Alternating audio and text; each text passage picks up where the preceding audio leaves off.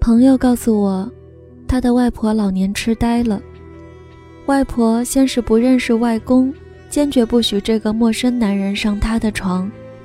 同床共枕了五十年的老伴只好睡到客厅去。然后外婆有一天出了门就不见踪迹，最后在派出所的帮助下，家人才终于将她找回。原来外婆一心一意要找她童年时代的家，怎么也不肯承认现在的家跟他有任何关系。哄着骗着，好不容易说服外婆留下来，外婆却又忘了她从小一手带大的外孙、外孙女们，以为他们是一群野孩子来抢她的食物。她用拐杖打他们，一手护住自己的饭碗，走开，走开，不许吃我的饭，弄得全家人都哭笑不得。幸亏外婆还认得一个人。就是朋友的母亲，记得她是自己的女儿，每次看到她，脸上都会露出笑容，叫她毛毛毛毛。黄昏的时候，搬个凳子坐在楼下，唠叨着：“毛毛怎么还不放学呢？”家人吃准了外婆的这一点，以后她要再说回自己的家，就恫吓她。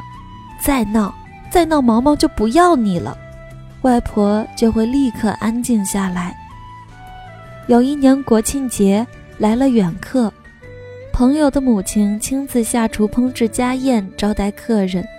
饭桌上，外婆又有了极为怪异的行动。每当一盘菜上桌，外婆都会警觉地向四面窥探，鬼鬼祟祟的，仿佛一个准备偷糖的小孩儿。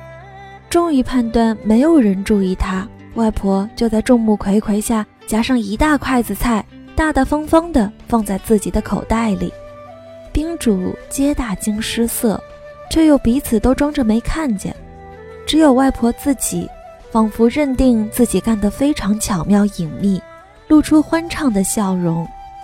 那顿饭吃的实在有些艰难。上完最后一个菜。一直忙得脚不沾地的朋友的母亲才从厨房里出来，一边问客人吃好了没有，随手从盘子里捡些剩菜吃。这时，外婆一下子弹了起来，一把抓住女儿的手，用力拽她。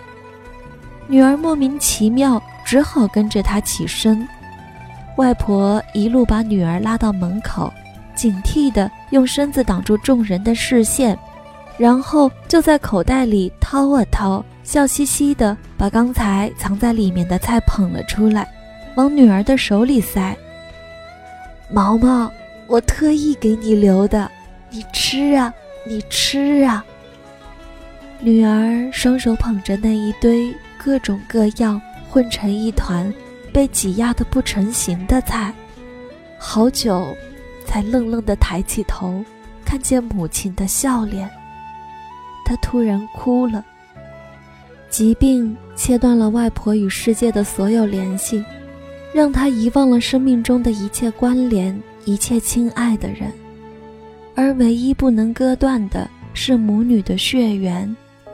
她的灵魂已经在疾病的侵蚀下慢慢的死去，然而，永远不肯死去的是那一颗母亲的心。漆黑里，月光找不到你年轻时的模样，你拥抱我，亲吻我，照顾我，长大后我竟全忘掉。上岁月的辛劳。现在我终于知道，唠唠叨叨说这个说那个，其实全都为我好。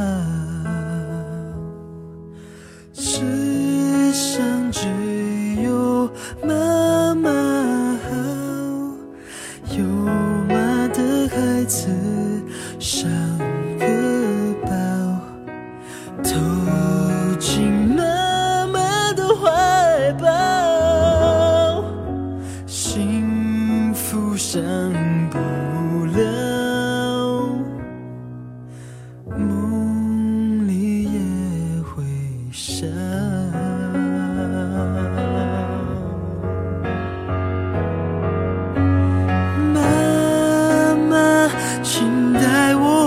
着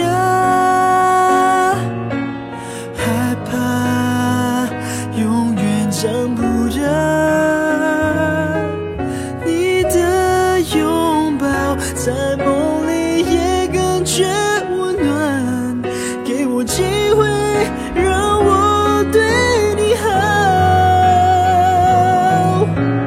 妈妈，请不要害怕。